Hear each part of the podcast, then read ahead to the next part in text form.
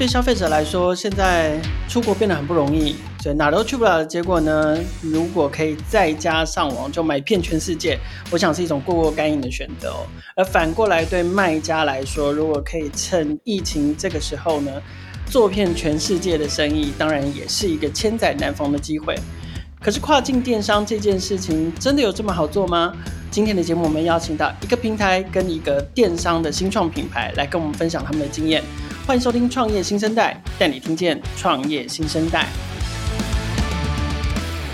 我们今天《创业新生代》的节目邀请到两位来宾哦，一位是慕容科技 Sandbox Smart 的创办人刘志宏总经理。那另外一位呢，则是亚马逊全球开店的业务拓展总监 Paloma，他们来到节目要来跟我们分享跨境电商经营的成功经验。我们先请两位来宾跟听众朋友打个招呼。大家好，我是 Sandbox Smart，我 Sam，很高兴来到这个节目。Kyle 好，刘总经理，还有创业新生代的观众们，大家好，我是亚马逊全球开店台湾业务拓展总监 Paloma 谢姿熙。OK，今天非常感谢这个 Sam 总经理跟 Paloma 总监来到节目里面哦。那我想跨境电商这四个字浅显易懂，可是非常非常难做。那我们今天分别带来了一个是台湾新创成功案例，跟一个我想在跨境电商上面最重要的平台、最重要的推手，来跟大家分享到底跨境电商应该要怎么做。我想先请那个 Sam 来分享一下慕容科技的产品，好不好？你们公司是做什么产品的？啊，我们公司是呃比较专注在做有关智能烘豆机的部分。所谓烘豆机，不是绿豆，不是红豆哦，是咖啡豆。嗯嗯是嗯，对，黑金产业。OK，可是烘豆机，呃，就我所知，其实烘豆要么就是一般的这种精品咖啡馆，要么就是手烘。自己用手这样烘，然后要不然要进到烘豆机，烘豆机通常都非常非常的大台，然后要什么调参数、调温、火力什么的，非常的专业。那慕容科技的这个产品有什么样的特性？呃，我想看你讲到一个非常重要的重点哦。大家对于这种烘豆机的概念都会停留在以前，就像是火车头一样的这个造型的机器哦。嗯，那同样的，我们也看到了这一个之前旧的传统的方式的烘豆机哦，它所带来的这些缺点跟不方便。所以，我们今天所开发出来的设备呢，完全是针对居家的生活，能够非常完美的 fit in 到你的厨房或者是你的琉璃台里面。然后，最重要最重要的就是。呃，这个潘朵拉的盒子一样的东西哦，我们把它智能化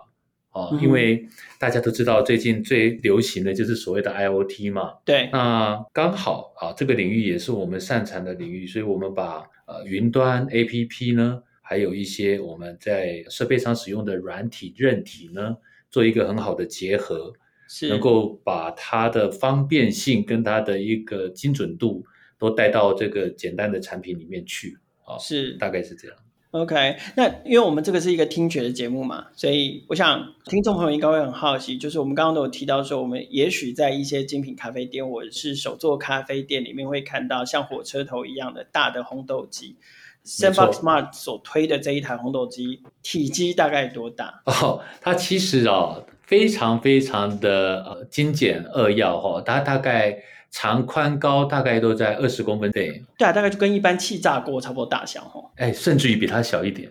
对啊，比一些气炸锅甚至还小。那个 Sam，你自己的背景是什么啊？你怎么会踏进咖啡烘豆机这个领域？因为这个，因为这个领域其实非常的 niche。哎，是的啊，我自己的本身背景就是做呃，我这二三十年来主要从事的是呃科技产业的一个研发跟制造。嗯哼，那也是因为自己刚好有这个背景，对于这整个的机电和软体的整合，我们自己本身。还算是蛮有自信的。最重要的就是说，我们所生产出来的产品能够呃有一个安全性跟可靠性嘛。所以我觉得我们的背景刚好可以帮助这个产品能够很好的去面对市场。是。那可是咖啡呢？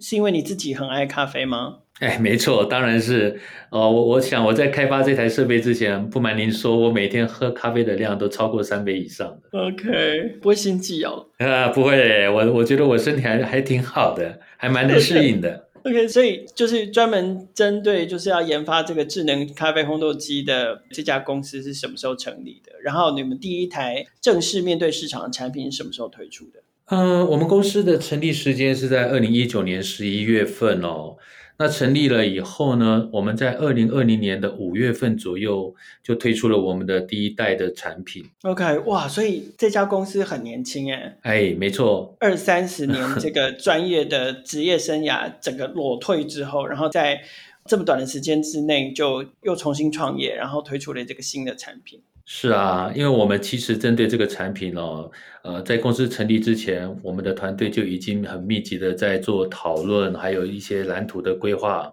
和设计，甚至于连呃云端的整个架构哦，其实我们在呃公司成立之前都已经经过很多次轮回的讨论了哈、哦，所以我们能够在公司成立之后，短短的半年的时间就推出这第一代。OK，那第一代产品出来之后，你们主要面对哪一些市场啊？其实这是个好问题哦，我觉得我们本身是一个台湾的产业哦，所以我们希望从台湾出发呢，我们更能够提供给台湾的一些呃朋友能够有一个很好的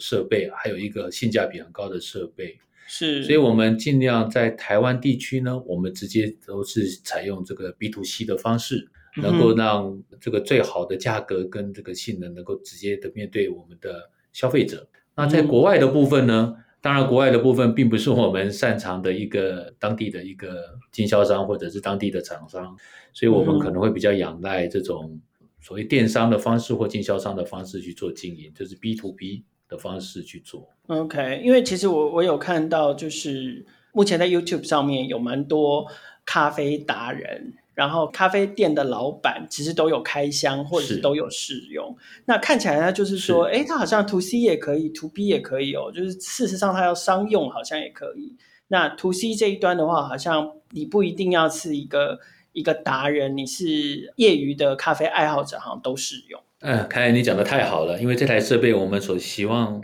达到的目的哦，就是希望每一个使用者在使用我们的设备的时候，他都可以是达人。对，这就是我们最大最大的宗旨。对，对，因为我觉得有一个关键，就是说它也有一个非常厉害的 App，没错，监控温度、监控曲线，然后告诉你，我记得好像有一个，就是当第一颗开始听到那个豆子爆开的声音的时候，还要按一个键，就它就会开始有，没错，有不同的模式、不同的动作这样子。没错的，没错的，是。哎，那硬体销售是你们最主要的商业模式吗？没错，没错，目前是这样。OK，, okay 那用什么卖？实体通路卖，还是说要用电商来卖？哦，其实哦，我们说到目前为止经营了一年半多以来哦，国内的部分当然我们自己有自己的呃官网哦和平台去做销售。是。那也不瞒您说，我们的国外的市场，也就是所谓的外销市场呢，占了我们百分之九十以上的销售额。嗯。那我们在国外的部分呢，主要就是以经销商跟电商的平台为主。嗯哼嗯哼。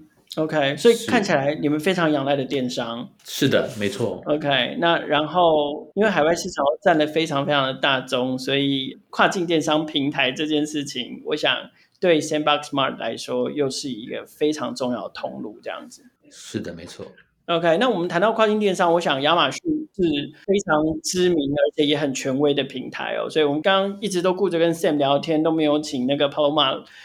发出声音，我们是不是先请 Paloma 跟听众朋友简单自我介绍一下，然后我们再请 Paloma 跟我们聊一聊跨境电商这件事。好。大家好，我是 Paloma。那我自己在返台前的十几年时间，任职在美国的零售通路，还有欧洲食品进口商。那担任大概品类管理、创新经理和跨境品牌行销等职位。所以基本上其实也很开心，在十几二十年后有机会把这几个专业都放在一起，然后又加入那个亚马逊全球开店，帮助台湾优质品牌转型为跨境电商的机会。那回台湾之后，我带领了那个台湾尼尔森的零售市场研究团队之后呢，加入 Uber 台湾是第一代的创始成员。那所以也是对新创圈也相当的不陌生。之后也曾经在 OnSpeed 台湾担任 Grocery General Manager 的一个职位。那在二零一九年也很高兴有机会呢加入 Amazon Global Selling，创立了我们的第一个客户管理团队。那在今年的话，我也接下了台湾业务拓展的这个任务，那正式带领整个台湾团队。继续进行我们在台湾的扎根台湾、放眼全球的这个愿景计划。嗯哼。您刚刚提到您在回来台湾发展之前，在美国跟欧洲的经验，那都是实体通路吗？对，都是实体通路。基本上我也觉得蛮有趣的，当然那个跟年纪也是有相关性啦。在前几天也在看我自己身为 Amazon 的消费者的，在两千年到美国读书的时候开始接触 Amazon，然后在 Amazon 上面买二手教科书，但是那个时候基本上。嗯那时候的 Amazon 还是以卖书为主，那慢慢的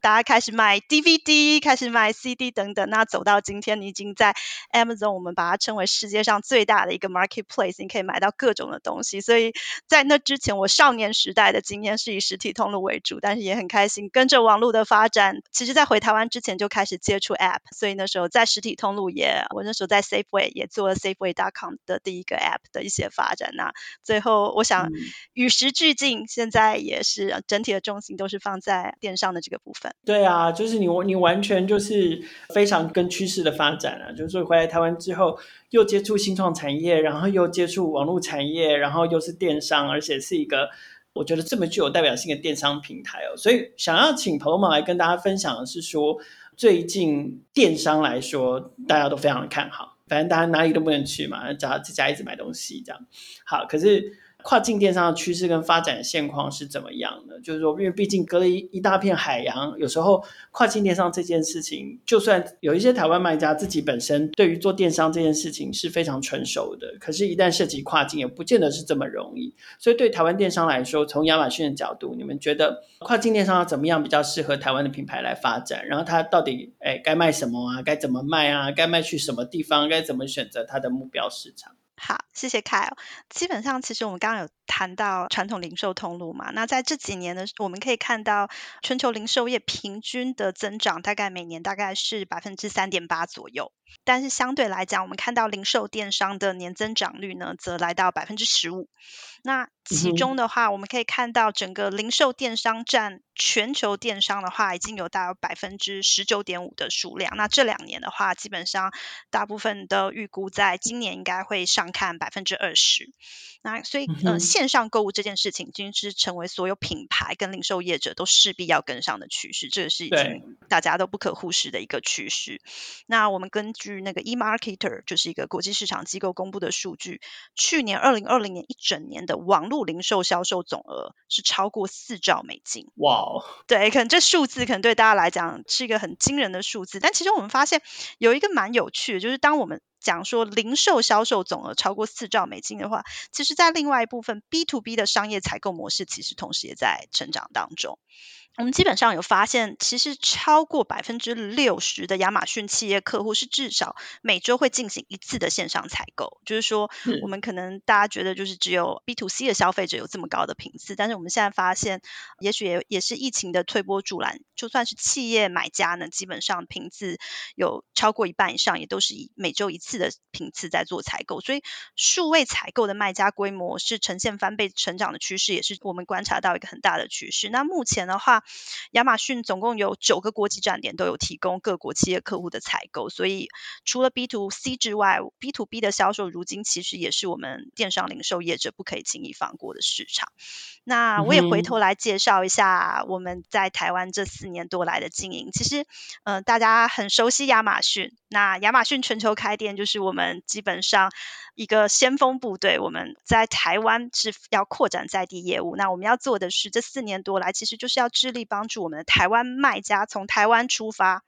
扩展到全球，出海到这些新市场，然后向国外的消费者，跟我刚刚提到那群企业买家同步的来推广 MIT 的这个品牌。嗯哼，除了大家很熟悉的亚马逊这个品牌力道之外，我们最重要的是，我们有一个很完整，然后而且很有力的一个全球资源。同时的话，我们在地团队基本上不断的是强化在地的服务，来帮助这个数位转型。第一个的话，我觉得我们要一起做的，就是希望能够打破这个传统的贸易链它很复杂的这个问题，能够希望能够把贸易链简单化。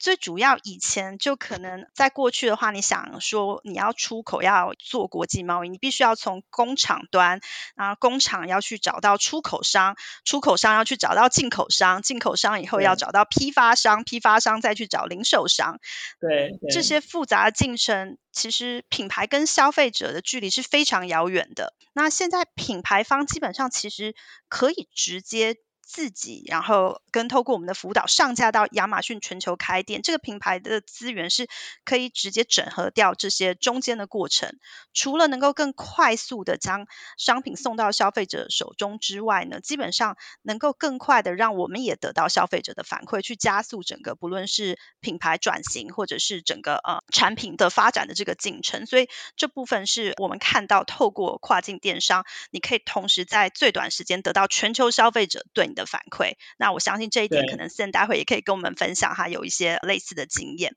那第二部分当然就是还是要跟大家分享一下亚马逊的非常庞大的跨国资源。那在整个体系里面，我们有一百八十五座的营运中心，然后有将近五十台的航空货运飞机。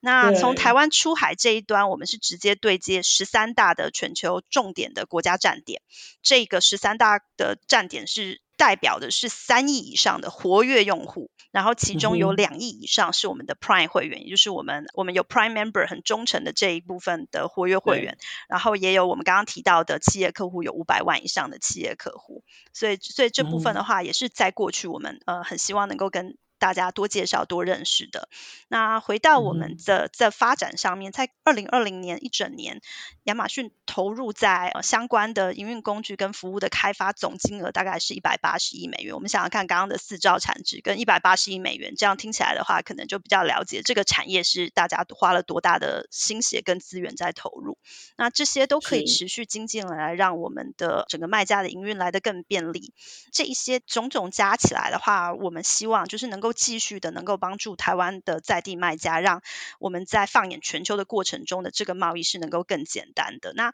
我也可以跟大家介绍一下一些具体的工具内容。那到底卖家在做跨境可能会需要怎么样子的网站营运工具呢？譬如说，呃，一键注册全球。然后能够连接全球的账户，嗯、一次可以建立我们国际的产品资讯，能够去做网页的翻译等等。当然的话，针对跨境物流、金流跟税务这些复杂度比较高的，然后可能也有一些各国规范不同的问题呢。那亚马逊全球开店也有工具的创新，然后还有我们其实基本上其实有一群在地服务商的协力合作，来帮助大家一起去解决并且克服这些进入门槛。嗯哼，所以听起来一个平台就可以卖全世界。没错，现在就是网络无国界。对，这是真的。可是，可是就我对，比如说我有听其他一些台湾新创的品牌哦，因为我觉得亚马逊上面的产品实在一定是太多了。就是五花八门，所以你们还是会针对不同的这个产品类别有特定的垂直的所谓的 category，然后在他们垂直的类别上面还会有其他不一样的，不管是行销的资源啦，或者是在特定类别上面还有特定类别的冠军这样。然后另外好像有一些商品是特别在比如说英语系国家或什么样的国家也比较容易拔得头筹。那我有点好奇，就是说这个是因为。虽然可以一键卖全球，可是，呃，是因为产品属性的关系吗？还是说他们特别在行销沟通上面做了什么，所以让他们在特定的市场上面会更加突出呢？我相信，当然，在特定品类跟特定产品属性上面，针对在地消费者，就是不同国家的消费者，可能会有不同的吸引程度。那除了刚刚有提到的，我们基本上其实在每个品类可能都会有提供不同的行销资源，然后也有提供那个品类分析跟在地的一些产品的竞品等等的一个市场 landscape 的比较之外呢，还有一点，基本上其实呃，台湾团队会协助我们的品牌做的，基本上其实是一个品牌打造的动作。那基本上，其实我们刚刚有提到，其实，在台湾可能大家最熟悉的，可能还是会是一些我们所谓 PC 啊电子类产品的这样子的一个品类。但是，其实台湾有非常多的隐形冠军，在这些的话，基本上品牌力道相对来讲就是很重要的。所以我们其实有一连串的品牌打造工具跟品牌保护工具，去帮助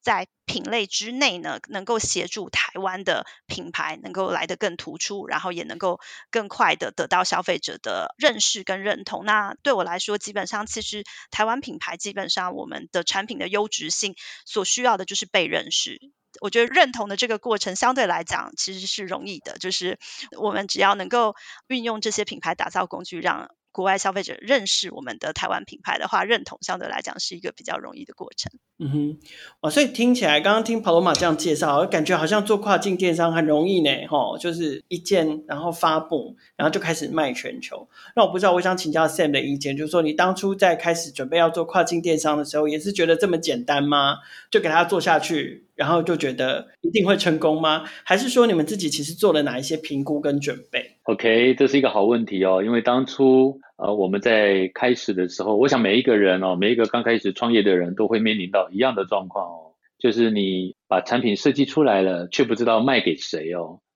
对，我想台湾跟大陆，我遇到好多的朋友哦，都是有这样的一个窘境哦。所以我们当初在产品设计出来以后，嗯、其实我们是有做过一个很审慎的评估哦。那我们觉得就是针对国外的外销部分哦，我们当然是会选择一个比较值得信赖的跨境电商。那其实我们的评估的要件哦，无非就是三点哦。第一点就是说，因为我们需要大量密集的让人家认识我们啊，有一个曝光的机会，所以我们会考虑这个电商它本身的平台所具备的流量。好，那对这个流量对我们来讲，这是一个借力使力的一个最好的方法哦。这是第一点。那我们评估的第二点呢，最重要的就是，因为我们在做一些呃台湾人的一个公司都习惯做一个很很好的一个所谓的后台管理，很好的一个供应链的管理哦。所以我们希望这个平台一定要具备一些很完整的一个架构，包含能够让我们远端的来遥控它的金流、物流哦，还有整个库存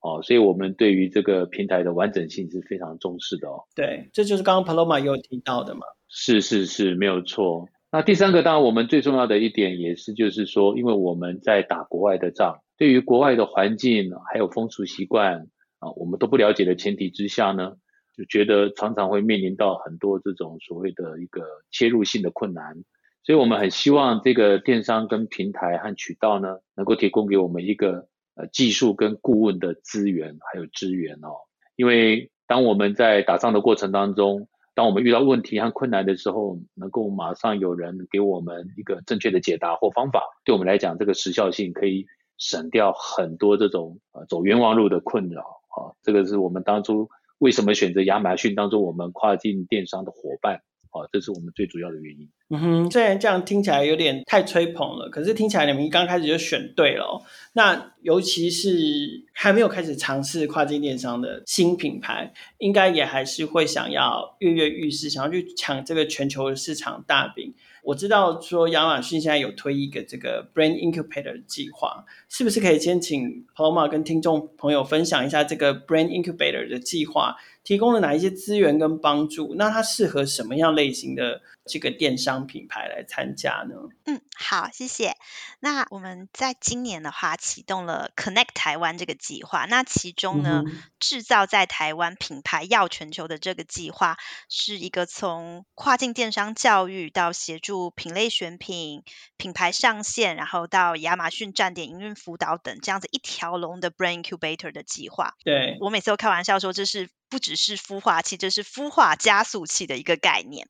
在二零二零年，也是今年呢，我们从近千名的新卖家中选出了二十五家厂商。那其中呢，当然就是有 Sam 创办的慕容科技是其中的一位佼佼者。哦、那呃，这二十五个台湾品牌，对对对，就是也跟 Sam 一样，他跟他的另外二十四位同学呢，一起呢，成功的上线到亚马逊北美。日本跟欧洲站点呐、啊，像目前现在也是同时的经营这三个站点呐、啊。尤其的话，其实呃，在北美跟日本呢，它现在都有这种非常好的表现。那欧洲呢，刚起步，但是我们相信欧洲人对于呃咖啡的接受度，这绝对就是更是值得期待的。嗯、其实除了我们像 Sam 一样的新创品牌，那这当然的话，就其中的话，我我这二十五个品牌大概有三种类型。那最重要的当然就是我们刚刚讲的新创品牌。除了慕容科技之外，譬如说我们有一个蛮有趣的，另外也是一个蛮有趣的，呃，是呃一个私密处保养的品牌，叫做 H H Herbal and Health。那最近的话，其实杨丞琳代言，在台湾基本上其实也受到蛮多人的喜爱。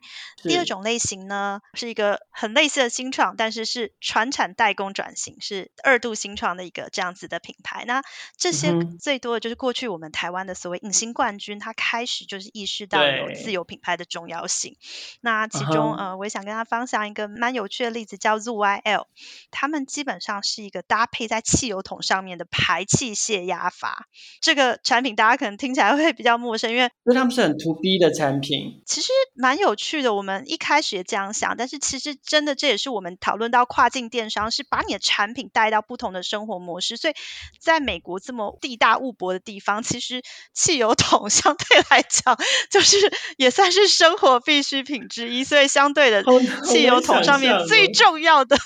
对，排气泄压阀，哎，对，其实是一个。To C 也很重要的产品，这款产品基本上在上架三个月就达到了我们的所谓 Best Seller 这个排行榜，然后也获得了 Amazon Choice 的这个殊荣。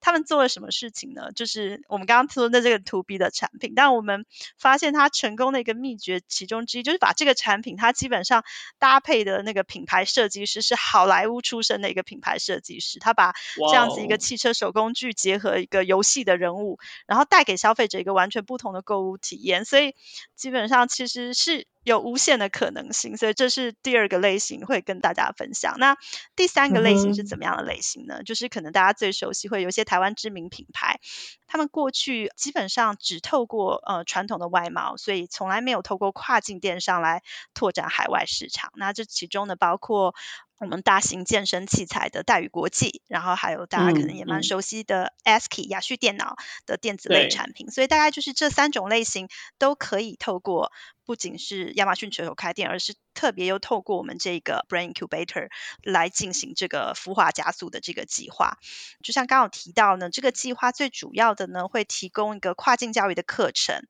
这讲师呢，包括我们的内外部讲师的特别的授课，然后还有一个很重要的是一个跟金牌的资深卖家的交流，然后还有企业论坛的等活动。那也会提供跟台湾制造业、跟台湾优势品类还有潜在品类等多元的领域卖家。出口跨境产业洞察的一个资讯。那呃，我们的目的呢，真的是希望能够孵化更多新创团队的品牌打造，以及制造业创建品牌的这个品牌的一个转型计划，然后来透过我们亚马逊全球开店，能够真实的实现所谓的数位转型跟进军国际的这些成功案例。那另外，我们基本上也发现，嗯、尤其在第一届的这个经验里面呢，我相信 Sam 可能也可以分享。我们发现，基本上其实透过这些成功卖家的教学相长，互相分享，那能够让新加入的品牌在亚马逊上更快速起步，减少一些不必要的弯路。我们如果回头想想看，八零年代的时候，我们台湾传统外贸起飞的那个前辈们，他们是。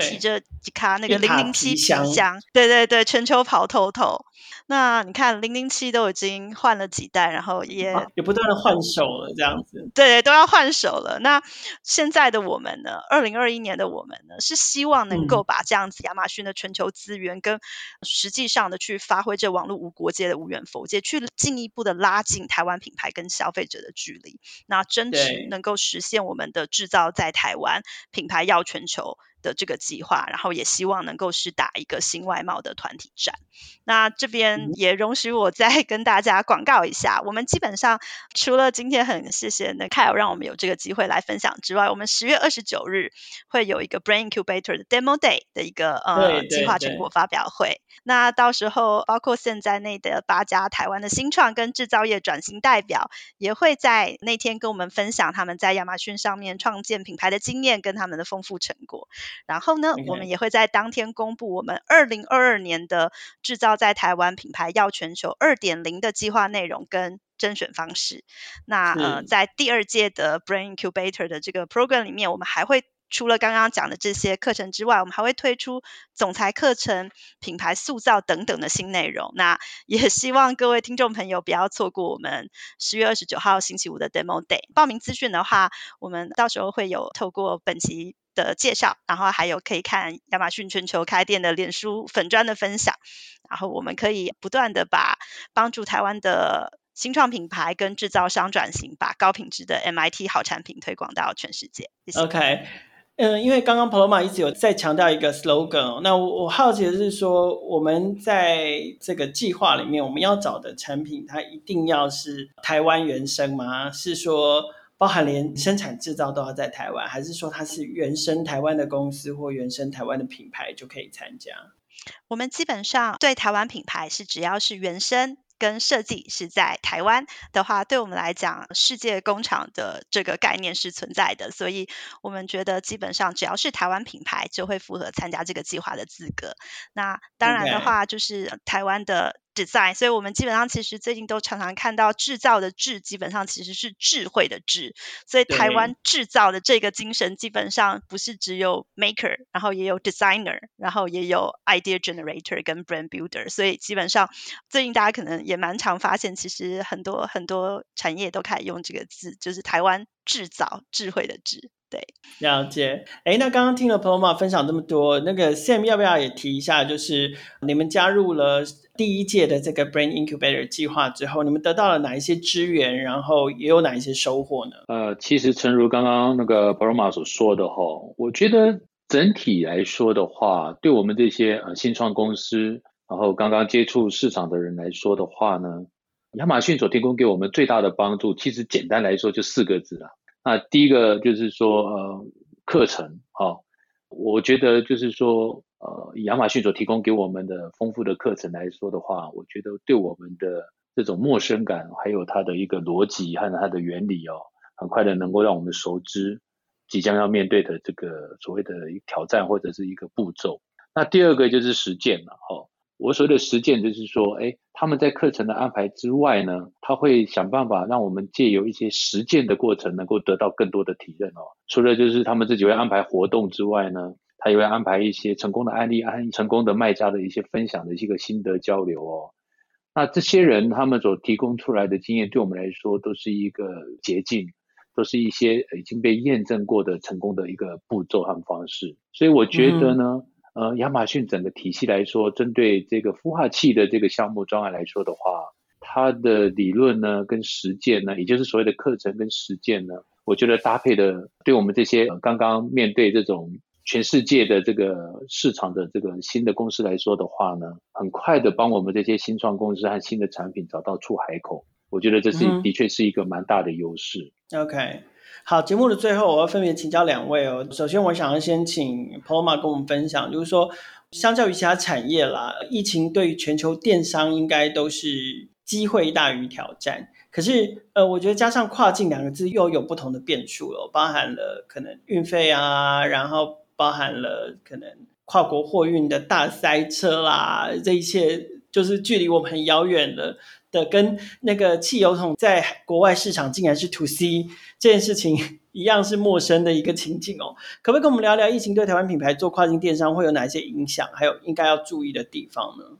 基本上，其实其实不论是疫情前或疫情后，全球零售电商快速成长绝对是一个必经的趋势。那呃，疫情当然其实是非常加速全球的消费行为由线下转线上，所以呃、嗯，这部分的话，可能很多很多企业都有一种计划赶不上变化的心得，所以很多时候这样子的数位转型，其实不只是对品牌来讲是在疫情的驱使下发生，其实消费行为也在疫情的驱使下发生，做了消费者的数位转型。虽然说呢，当然我们刚刚有提到了一些 logistic 等等的原物料的飙涨，但是基本上台湾品牌。如果能够善用这波线下移转到线上的全球趋势，然后去寻找到一个新的虚实整合的机会点呢，这个长期竞争力是非常重要的。那所以这个时候，除了善用亚马逊全球开店这样的瑞地资源之外的话，我觉得最重要的就是这样的直达通路可以帮助台湾卖家是可以做更轻量化的投资。因为除了我们刚刚提到的那些自有的资源之外呢，直达通路的 readiness 基本上是是很重要的。那另外一个就是需要。透过全球布局去减少对单一国家的依赖，这也是在疫情给我们很大的启发。因为基本上，如果对单一国家过度依赖的话，不分散风险的话，这在疫情期间的话，我们可以可能会看到一些比较辛苦的案例。那所以这部分的话，也是希望能够跟大家分享的，能够更灵活的带来长期稳定的企业发展。所以我们会建议拥抱改变。我觉得就是说，这中间国际情势啊，或者是疫情的瞬息万变，是我们这两年全球共同面对疫情冲击的一个感想。所以一定要保持灵活弹性的身段去迎接这些变化。所以跨境市场其实不只是改变，就像我们刚刚提到，它其实是一个契机，因为你可以不断的很灵活的去调整你各个市场的一个策略。那但是这时候我们有看到一个跨境电商的人才储备的问题，我们有发现这目前可能是在台湾市场上是一个呃比较辛苦的地方。这也是其实我们在 Connect 台湾除了 Brain Incubator 之外的一些跨境人才培养的一些计划，因为呃要帮助企业去直接面对各国市场跟消费者对话的话，基本上其实我们还是会需要一些拥有多国语言的销售跟客服能力，跟品牌能够面对不同国家市场的理解和深化，可能这可能是一个我们我们看到的长期的一个一个机会。那数位转型这这绝对是重要的，我觉得这个数位转型的列车基本上已经起航了，就是 要持续提升这竞争力。我觉得这是一个已经没有办法刻不容缓的趋势。那所以我们也蛮欢迎亚马逊穷开基本上是很欢迎我们的台湾业者去更多加善用我们的数位学习资源跟很多线上资源。其实不管你的企业是不是今天或是短期内就马上要加入跨境电商的行列，我们基本上也希望透过活动跟这些线上的资源，能够鼓励更多的中小企业加入转型的行列。那这部分也是我们希望能够帮助整个产业的一个机会。那刚刚有提到的全球布局，基本上除了我们刚刚提到的降低单一市场的风险，然后就像我们基本上其实是积极辅导台湾卖家，是一次可以进入全球十三个国家站点。另外一个，基本上其实全球的商机其实针对某些季节性选品，譬如说。服饰类选品跟全球做生意，基本上其实可以让你的商品是持续的处于旺季状态，因为南北半球轮流流行，所以这也是一个全球布局，不论是在疫情前后的话，一个很重要的一个好处。另外的话，有两点是是很重要的，就是要如何打造消费者信赖的国际品牌。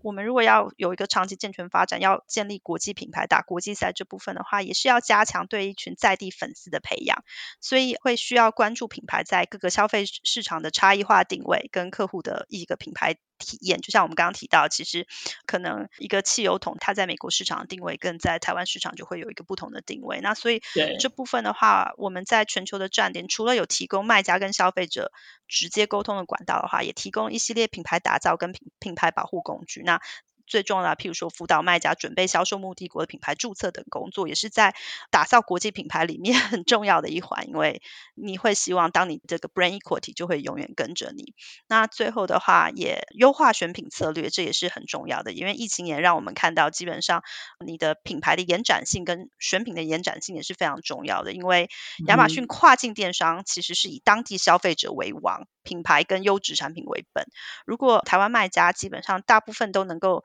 具备的，其实就是研发跟设计的能力，所以都可以很灵活的调整适合在地市场的选品。那我们就可以一起的去长长久久的去推出满足全球消费者市场需求的产品。那这大概就是以上的几点建议。好，那 Sam 呢？你们自己显然在跨境电商已经。站稳了一定的基础跟脚步，那接下来你们的计划是什么？包括有新产品的计划吗？还是说你们接下来要加强其他新市场的布局？OK，我想哦，我们慕容公司哦，就是 Sandbox Smart 这家公司本身是一个定位，就是走向全世界的公司哦。那我们的愿景就是希望成为全世界最大的咖啡烘豆机的一个生产制造商哦。那我们也朝向这个目标在迈进。那所以呢，啊，也不瞒您说，就是说，事实上，我们的第二代在还没有上市哦，我们事实上已经呃参加德国的红点奖，也已经拿到得到奖了哦。那我们在今年的呃十一月十九号在咖啡大展的时候，我们就会上市哦，很快的就会借由这些渠道，能够呃向全世界来面试来销售。那现在重点就是，诚如刚刚凯尔所说的，我们的策略很简单哦。其实我们未来的策略，用陆海空来讲的话哦。我常常跟开玩笑跟我们的员工讲，我们有分所谓的空军、海军跟陆军哦。那空军呢，就是我们会参加全世界最有名的几大的这个 crowdfunding 的这个募资的这个平台哦，包含有 Kickstarter 哦，包含日本的 Makurake，包含我们台湾的泽泽，包含韩国的 wadies 啊，这些都是我们已经在合作的伙伴。所以我们在每一个新产品上市的时候呢，我们的空军哦，就像轰炸机一样，会先去针对曝光的部分呢，